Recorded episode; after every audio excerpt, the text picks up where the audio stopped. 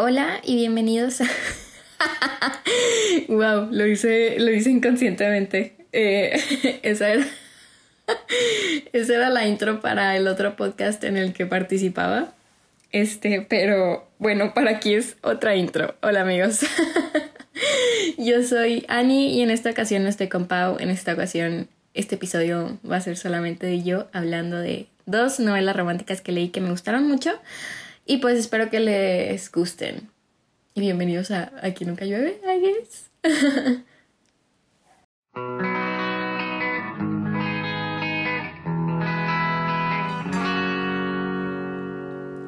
Muy bien, bueno, pues en esta ocasión, eh, fíjense que no fue planeado el hecho de que en este episodio esté solamente yo, sino que Pau y yo planeamos grabar, pero siempre grabamos como que... Eh, o sea, escuchar súper mediocre, pero siempre grabamos el fin de semana antes del lunes que publicamos el episodio. Y sí, el domingo en la tarde y el lunes en la mañana siempre estamos súper apurados de que editando y así, pero se ha logrado, se ha logrado. Eh, eh, eh, ha estado cómodo, no ha estado tan caótico como suena.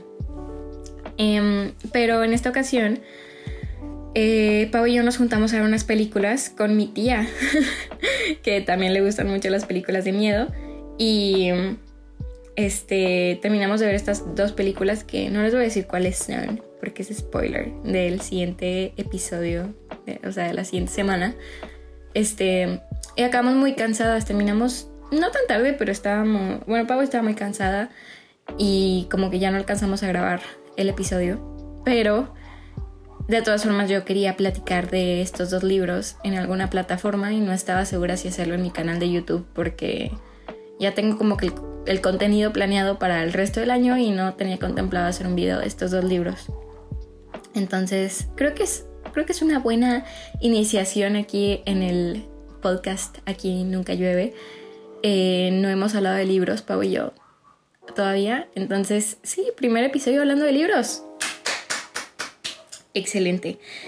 Bueno, vamos a comenzar. Estas son dos novelas románticas recientes, modernas, las descubrí hace poco y como que me atrajo eh, el estilo de las portadas y también como que las reseñas que tenía la autora en general de sus otras novelas y así. Entonces dije, bueno, creo que estas sí me pueden gustar. Em, también sobre todo me atrajeron los elementos de la sinopsis del segundo libro. Se supone que es una trilogía, el tercer libro todavía no sale, pero leí la sinopsis del segundo libro y fue que, oh, yo quiero leer este libro. Pero yo soy una persona muy ordenada, entonces como que me causaba conflictos leer primero el segundo libro y después el primero. Entonces primero leí el primero y luego ya el segundo. Y bueno, les voy a decir cuáles son, porque no les he dicho el nombre. Es la saga, trilogía de Say Everything de Ronnie Lauren. El primer libro se llama Yes and I Love You.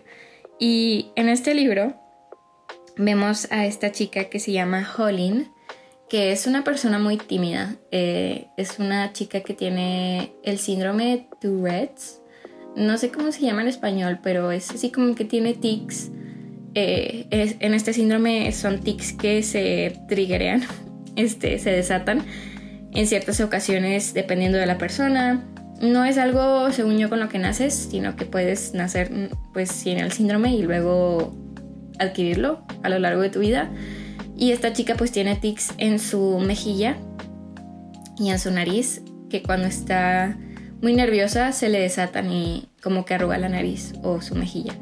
También ella tiene un amigo que es su mejor amigo de toda la vida, que se llama Cal, y él también tiene Tourette's y el tic de él es vocal. Eh, él como que de repente en sus oraciones mete títulos de canciones o, o nada más de que lyrics de canciones. Este, entonces es como que de repente está hablando y le que Panic Station y así como que random. Eh, estas dos personas hicieron amigos eh, por allá de, de high school y como que se entendieron muy bien porque pues ambos tenían estos tics y de hecho fueron pareja este en ese entonces fueron como que la primera pareja de ambos pero terminaron y esta chica se fue a vivir a Nueva Orleans y entró a trabajar en una compañía como escritora haciendo reseñas bajo un seudónimo que se llama Miss Poppy. Eh, empieza a hacer reseñas de lugares en Nueva Orleans, de shows, de restaurantes, pero empieza a hacer estas reseñas con un lenguaje como muy ella, muy atractivo para los que la leían. Y obviamente pues nadie sabía que ella era Miss Poppy, o sea, nada más publicaba bajo el seudónimo de Miss Poppy y a la gente le gustaba mucho escuchar sus opiniones de los shows porque eran reseñas muy honestas y muy divertidas y también como muy eh, recomendativas. También recomendaban de que películas o así. Entonces está muy interesante mm, ver esta dinámica de esta chica tan tímida pero que se desenvuelve en su en su blog, en su columna de reseñas. Es algo así como Radio Rebel, pero escrito y esta chica pues ya ya está grande, tiene 28 años, creo. Este, entonces, pues sí, eh, lo que pasa a continuación, que es el desenlace de la trama, es que su jefe le dice, ¿sabes qué? Miss Poppy está teniendo mucho, mucho éxito. Oigan, paréntesis. si suena raro es porque estoy como enferma de alergia. Entonces igual y por eso sueno como un poquito mormada o como que así, pero bueno, cierro paréntesis.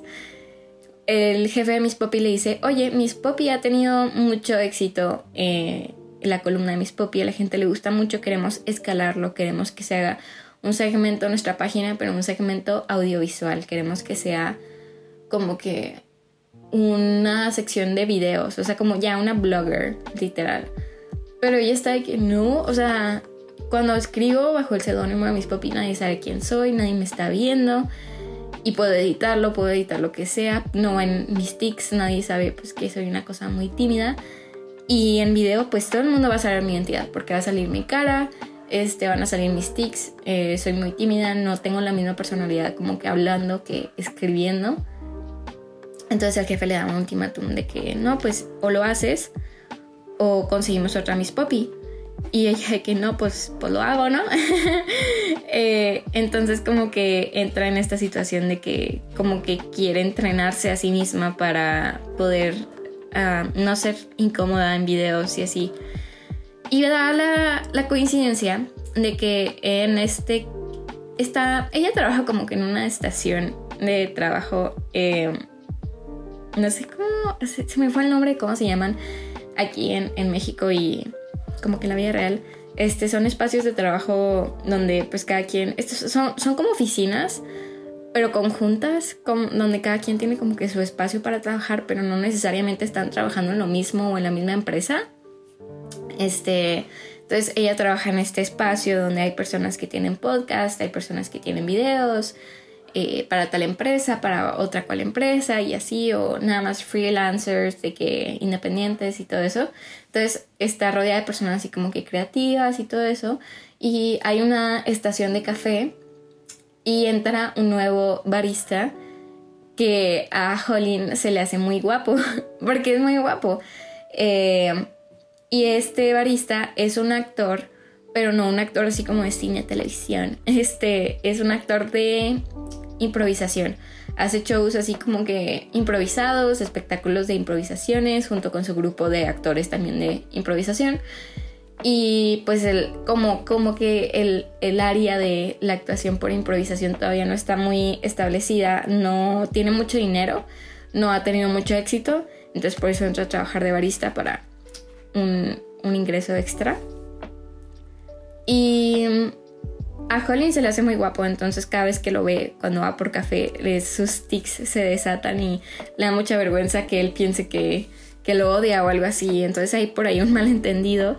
Y en uno de los shows de este chico, que se llama Jasper, por cierto, em, en uno de los shows de, Jasper, él menciona que en su trabajo hay una chica que tiene muchas eh, expresiones faciales cuando lo ve, que como que si él oliera mal y así, y como que se burla de Holly. No con la intención de burlarse, sino como para usarla como, como elemento para su show, para hacer reír a la gente. Em, y se da cuenta de que Holin está en el público porque pues Holin había ido a hacerle una reseña al show en su blog sin saber que era el show del barista nuevo ni nada, o sea, fue una coincidencia. Pero cuando este chico empieza a decir todo esto de, de ella pues, pues indigna muchísimo y se va de, del lugar y se queda como es que no puede ser que este compa, que ya me estaba llevando medio bien con él y, todo, porque habían hablado como por mensaje, porque ella le había encargado un café para su oficina, entonces como que habían medio coqueteado, medio jugado este, por mensaje. Y como que ella ya le estaba agarrando poquita confianza y de repente pues en el show se da cuenta de que él se burla así como de, de, de, los tics de ella sin saber él que ella tenía este síndrome.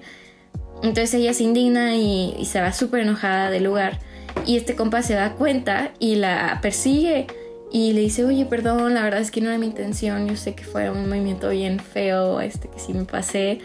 Y la chava está de que, bro, yo tengo síndrome de Tourette, o sea, te burlaste de alguien que pues, no lo puede controlar y, no es que me caigas mal, sino pues que tengo estos tics y pues no, qué mala persona eres, la verdad, no, qué rollo, no, no, no, qué, qué mal, qué mala onda.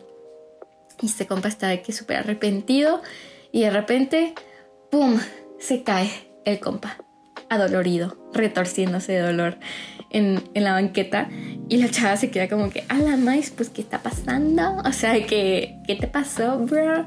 Y el compa de que es que me duele mucho el estómago. Mm, no sé antes de irte, porque yo sé que estás enojada, le pudieras hablar a alguna ambulancia, porque pues sí me siento muy mal. Y la chava está de que, bueno, no, eh, te voy a llevar al hospital, es mucho más rápido que una ambulancia.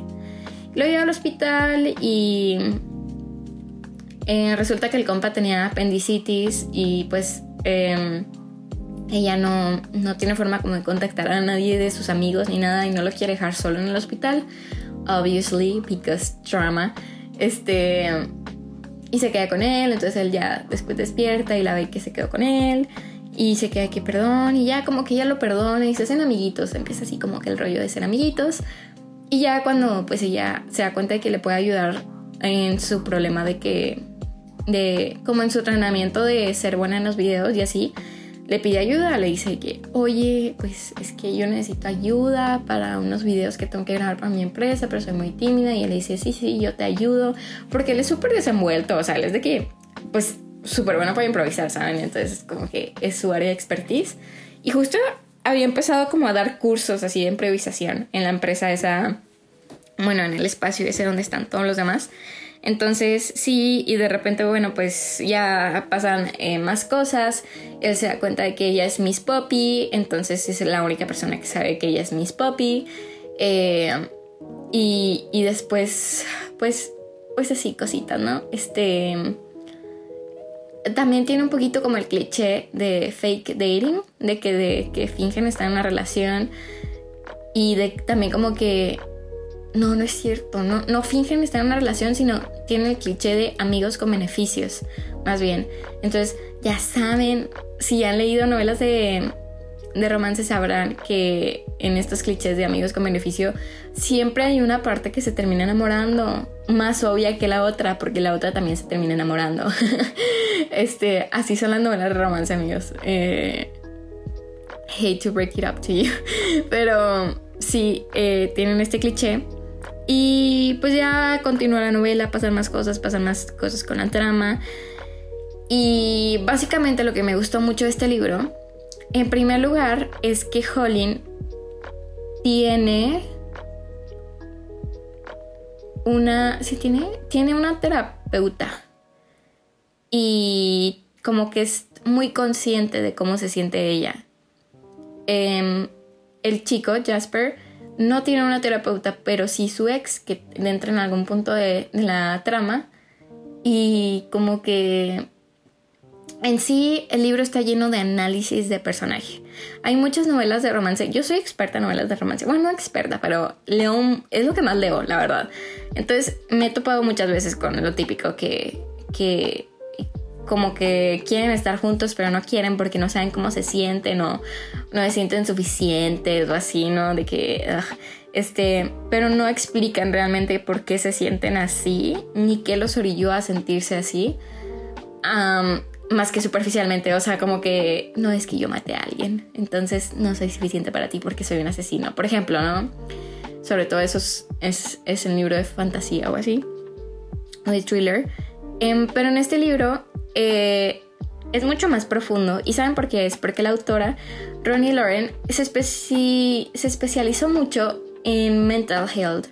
Creo que no fue realmente terapeuta, pero sí como que investigó mucho ese tema.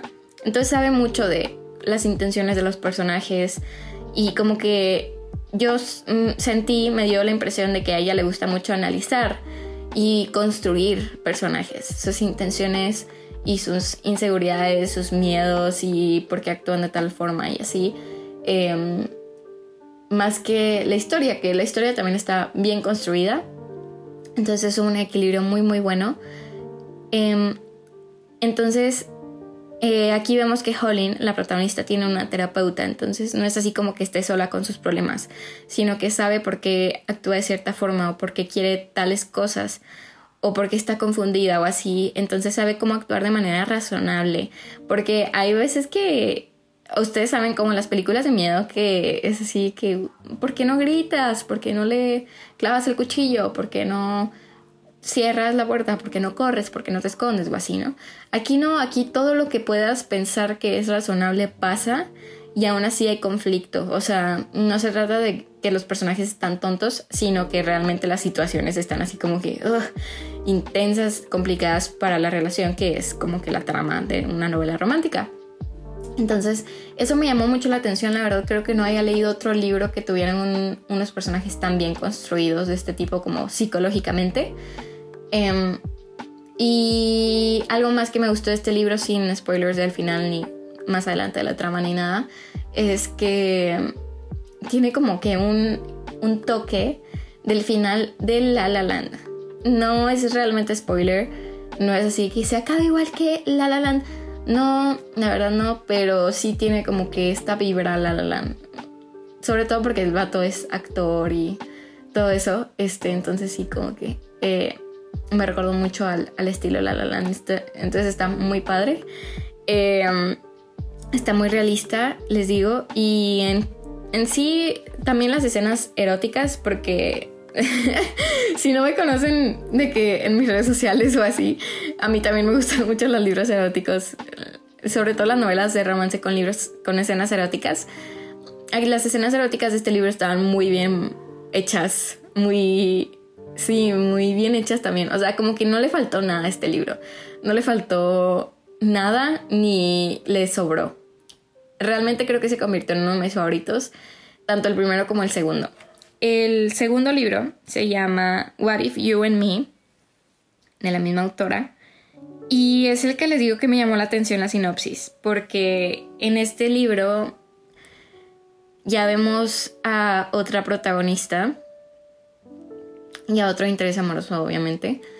Y la protagonista que vemos en este libro se llama Andy. Es amiga de Holly y de Jasper. En el primer libro están como que en el mismo espacio de trabajo, entonces se conocen y se hacen amiguitos y así. Y en el primer libro vemos que Andy es una chica que graba podcast. Hola. Eh, de películas de miedo o de, sí, temas así como de miedo, de horror, de thriller y todo eso.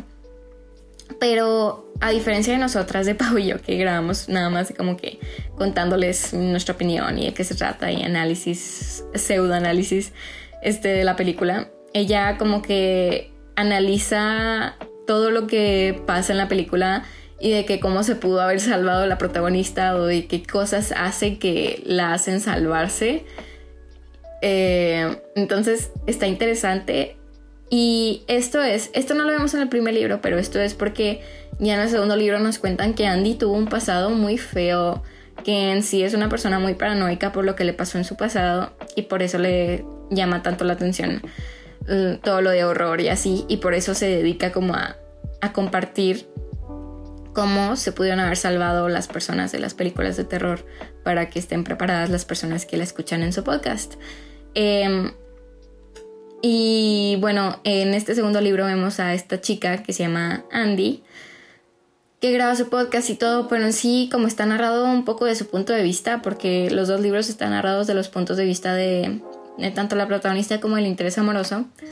En su punto de vista de Andy, vemos que es una chica súper asustada, súper paranoica, que es súper cautelosa con cerrar las cerraduras de su casa, de cualquier ruido que escucha, de las luces, de todo. En sí es una persona muy cautelosa.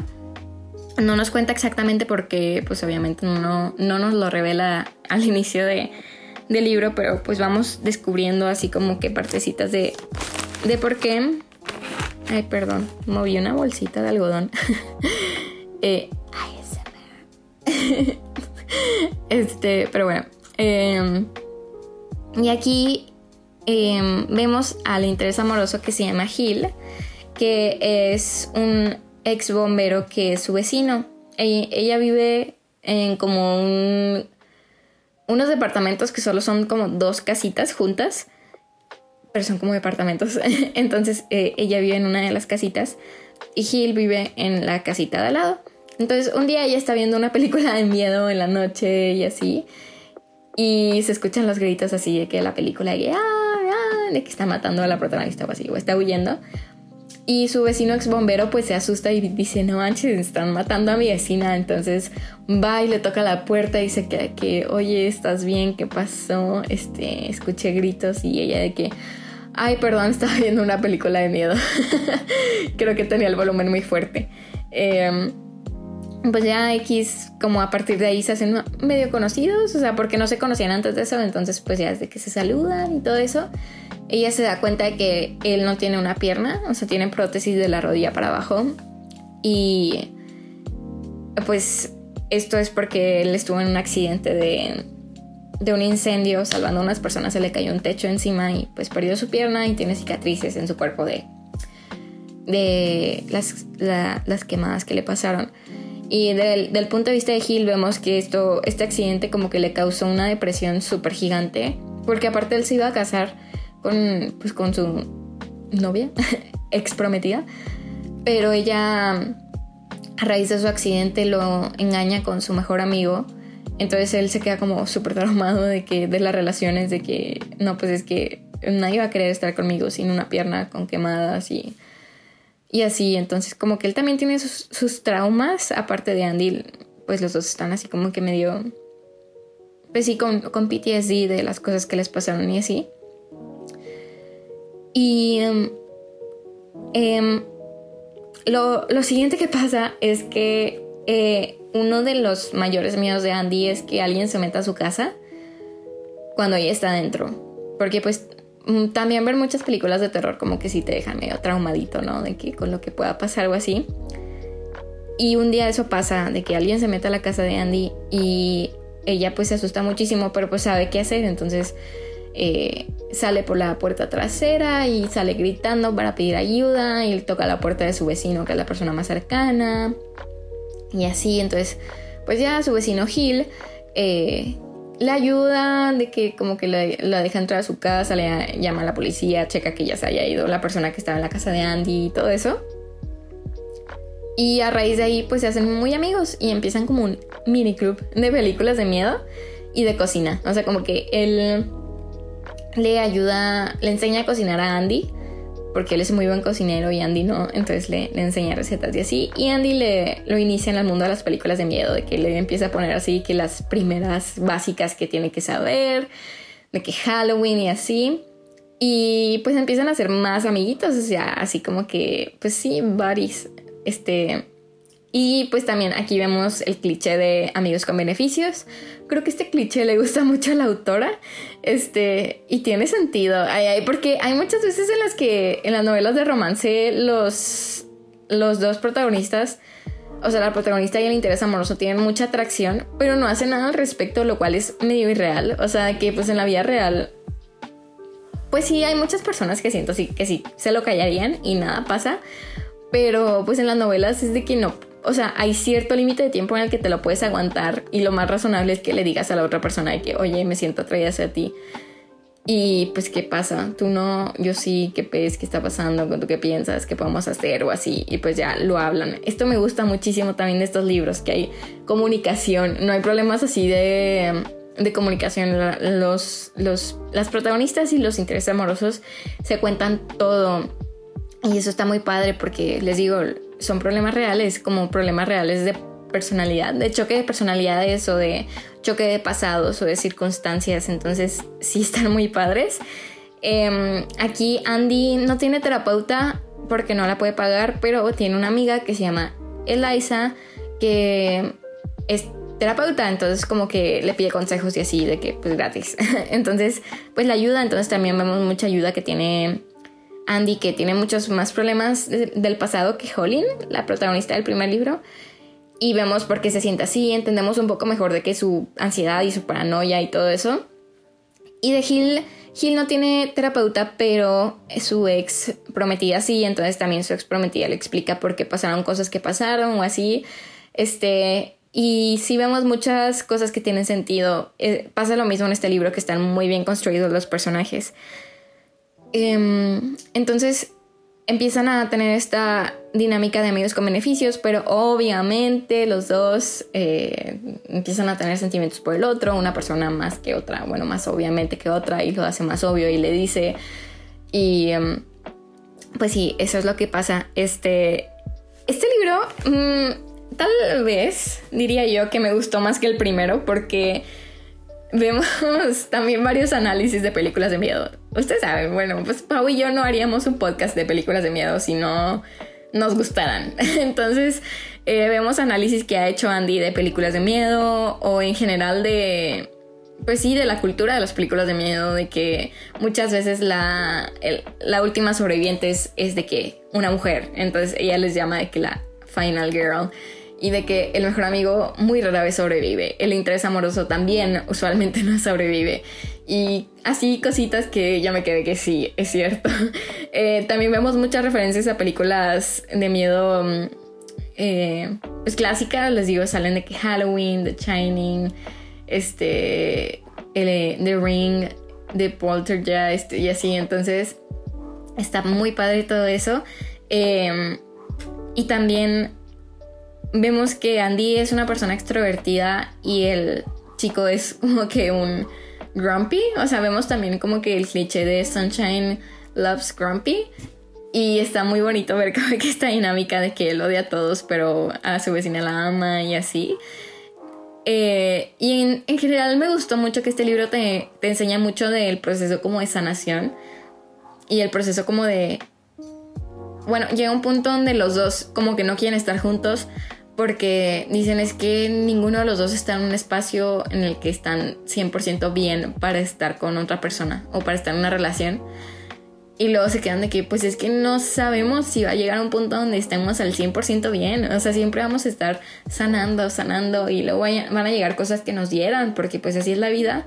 Pero el punto se trata de, de si estás dispuesto a estar con una persona para afrontarlos juntos, ¿saben? Entonces, eso me gusta mucho también Em, me gustó mucho. Me. como que esta filosofía. Esto ya es un poco más personal. Pero en este segundo libro vemos esta forma de pensar de que. De los dos protagonistas de. Bueno, tú y yo tenemos atracción eh, y química sexual muy padre. Este. Y nos caemos bien. Yo, yo te caigo bien, tú me caes bien. Tenemos planes de vida similares y nos sentimos cómodos con el uno al otro, eh, pues podemos intentar estar en una relación y luego como que evolucionan al yo estoy comprometido a que tú seas la última relación en la que voy a estar. O sea, de que como que asumen el compromiso de los dos mm, pelear contra todo para pues siempre estar juntos. Y yo personalmente, yo tengo 21 años, este, y pues he estado en pocas relaciones, he tenido de que pocos acercamientos con el amor y todo eso, pero en este punto de mi vida creo mucho, mucho, mucha mente, creo mucha mente, creo mucho en eso de de que creo que para que una relación sea duradera y sobre todo como que en esos matrimonios esos que tiene así que 50 años de casados y, y todo, es mucho compromiso y comunicación de literal no guardarse nada y expresar lo que sienten. Y sobre todo les digo el compromiso de decir quiero pasar el resto de mi vida contigo, o sea, quiero que esto funcione, yo sé que van a pasar cosas malas, yo sé que yo voy a tener mis ratos malos y tú vas a tener tus ratos malos y, y se trata de que si vamos a ser un equipo, si vamos a ser una pareja, una familia, vamos a hacer que funcione. Y no se trata de al, al primer problema, bueno, bye, o sea, como que ya dejarlo.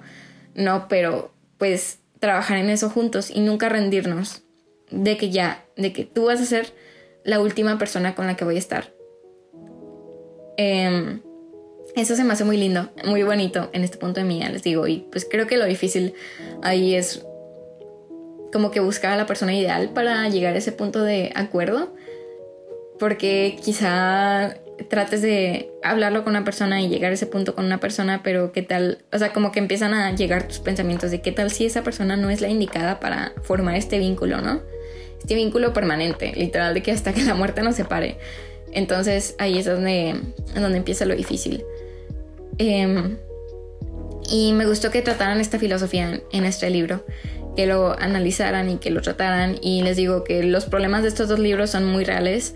Las construcciones de los personajes son muy reales psicológicamente y los problemas que hay son literal problemas. O sea, que no es así como que es que yo te quiero y tú no me quieres y lo que yo sí te quiero y lo que y por qué no me has dicho y así, no, son problemas que les digo se cuentan todo y así y son personas grandes, o sea, no son personas de que de preparatoria, son así que ya casi treintañeros, entonces como que más maduros y en esta etapa de su vida de que trabajo, también hablan del dinero y todo eso. Entonces, sí, creo que estos libros abarcan muchos temas que en otras novelas románticas se omiten o ni siquiera se toman en cuenta. Entonces, para mí creo que son los libros de romance creo que mejor escritos que he leído.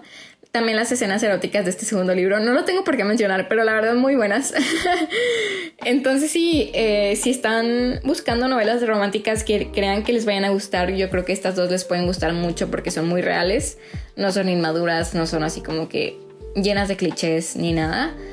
Em, están muy bien construidas y y se la recomiendo bastante. Igual si son personas como que solo leen libros de miedo o así, estas creo que les pueden llegar a gustar por la forma en la que están pues llevadas a cabo. Sobre todo el segundo que toca temas así de películas de miedo y todo, de qué análisis y así. Entonces pues súper bien. Em, y creo que creo que eso es todo. Espero que se animen a leerlos. El tercer libro sale casi creo que en 2022. Es el libro sobre Eliza, que es la amiga terapeuta de Andy y también de Holly son estas tres amigas. Y estoy muy emocionada por leerlo y por seguir leyendo lo que saque la autora, porque les digo, si este es el estilo de la autora, me encanta, me encanta y probablemente se convierta en una de mis autoras favoritas. Por mientras estos libros se convirtieron en mis favoritos, son probablemente dentro del top 5 de los mejores libros que he leído en el año hasta ahora. Y me alegra mucho compartirlo con ustedes. Eh, gracias si se quedaron a escuchar todo mi rambling de estos dos libros. Realmente me gustaron mucho y creo que a muchas otras personas les pueden gustar. No conozco otra persona que los haya leído, pero se los recomiendo. Y pues nada, este veré si les gustó esta sección de, libros románticos, salirnos un poco de, de esta dinámica de series o películas de suspenso y así. Y pues yo los veo la siguiente semana junto con Pau para otro episodio de Aquí nunca llueve.